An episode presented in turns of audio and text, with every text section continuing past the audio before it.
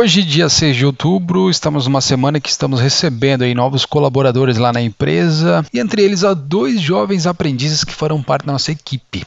Além do nosso time, outras áreas internas lá na empresa também receberão jovens aprendizes e terão este importante papel na vida dessa galera de instruí-los profissionalmente nesse início de carreira. E dando um passo atrás aí, olhando né, para o que a lei diz, ficará ainda mais fácil de entender o nosso papel como empresa para esses meninos. A lei do aprendiz é uma lei que foi aprovada em 2000 e regulamentada em 2005. Ela determina que toda empresa de grande e médio porte deve ter entre 5 a 15% de aprendizes entre seus funcionários. E aí, abrindo aqui um parêntese, a principal diferença em relação ao estágio, por exemplo, é que as áreas de atuação de um jovem aprendiz não precisam estar relacionadas com seus estudos. Mas mas se eu pudesse pontuar algo em comum, tanto numa experiência de um jovem aprendiz quanto de um estágio, eu diria sem medo que é a sua disposição para aprender.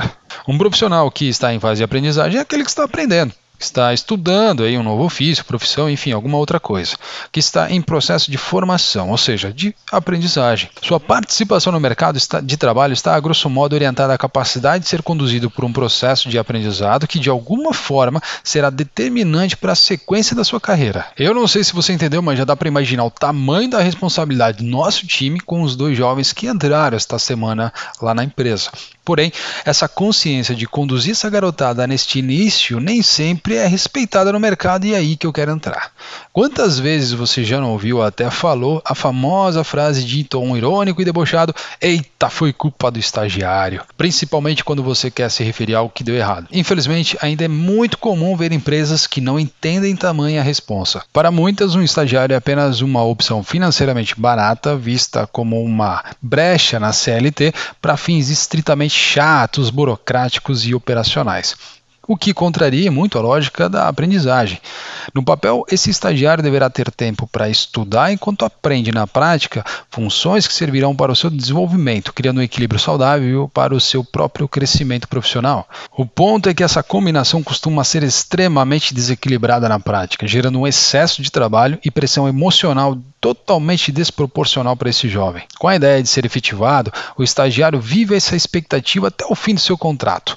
Mas, dadas as condições limitadas que seus responsáveis na empresa tratam sua experiência, a lógica é que eles sejam descartados ao fim do período e que outros jovens possam entrar para continuar as mesmas tarefas por um custo reduzido.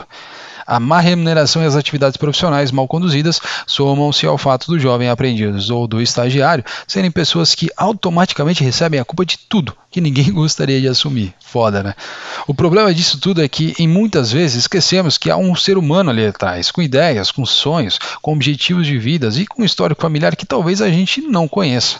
Essa combinação acaba carregando uma imagem de um ser inferior, sofrendo brincadeiras desagradáveis e abusivas o tempo todo, com toques cruéis de humilhação em vários momentos. Lembra do desembargador que deu piti na praia por não respeitar o decreto do uso do obrigatório da máscara na faixa de areia?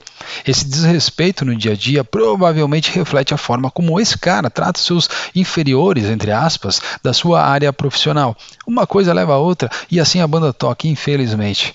Não há como distinguir a forma como uma liderança trata seus liderados, nem na empresa nem fora dela. Em geral, uma coisa reflete a outra. O que muita gente não se toca é que esse jovem aprendiz ou estagiário está ali por um motivo, normalmente buscando reconhecimento profissional e valorização. Ser tratado como inferior de diversas formas causa danos à saúde mental e muitas vezes perpetua esse tipo de comportamento para além da sua vida de estagiário. Eu já pude ser bolsista de pesquisa acadêmica, além de poder iniciar a minha carreira em um estágio na área financeira. Eu senti na pele duas experiências diferentes, bem ligadas ao conceito de uma jornada de aprendizado que eu trago até hoje. E eu finalizo por aqui dizendo que estou extremamente orgulhoso e feliz por fazer parte da fase tão importante da carreira desses dois jovens que entraram na nossa empresa agora. Vai ser um desafio muito grande e ao mesmo tempo estimulante para todo o nosso time conduzir essa jornada. Com certeza iremos ensinar um monte de coisa para esses jovens, assim como aprenderemos todos os dias com as suas energias. É sempre bom reforçar: o bom desempenho nas funções diárias de um jovem aprendiz ou de um estagiário é responsabilidade direta, não só da sua liderança, mas do time como um todo. Portanto, busque ser um exemplo positivo positivo para eles e deu o devido espaço que eles precisaram para aprender. Maria Montessori foi uma médica e pedagoga italiana, ela já dizia: ajude-me a crescer, mas deixe-me ser eu mesmo. No fim das contas, todo mundo ganha. O jovem em si, você, seu time, sua liderança, a empresa, inclusive a sociedade como um todo.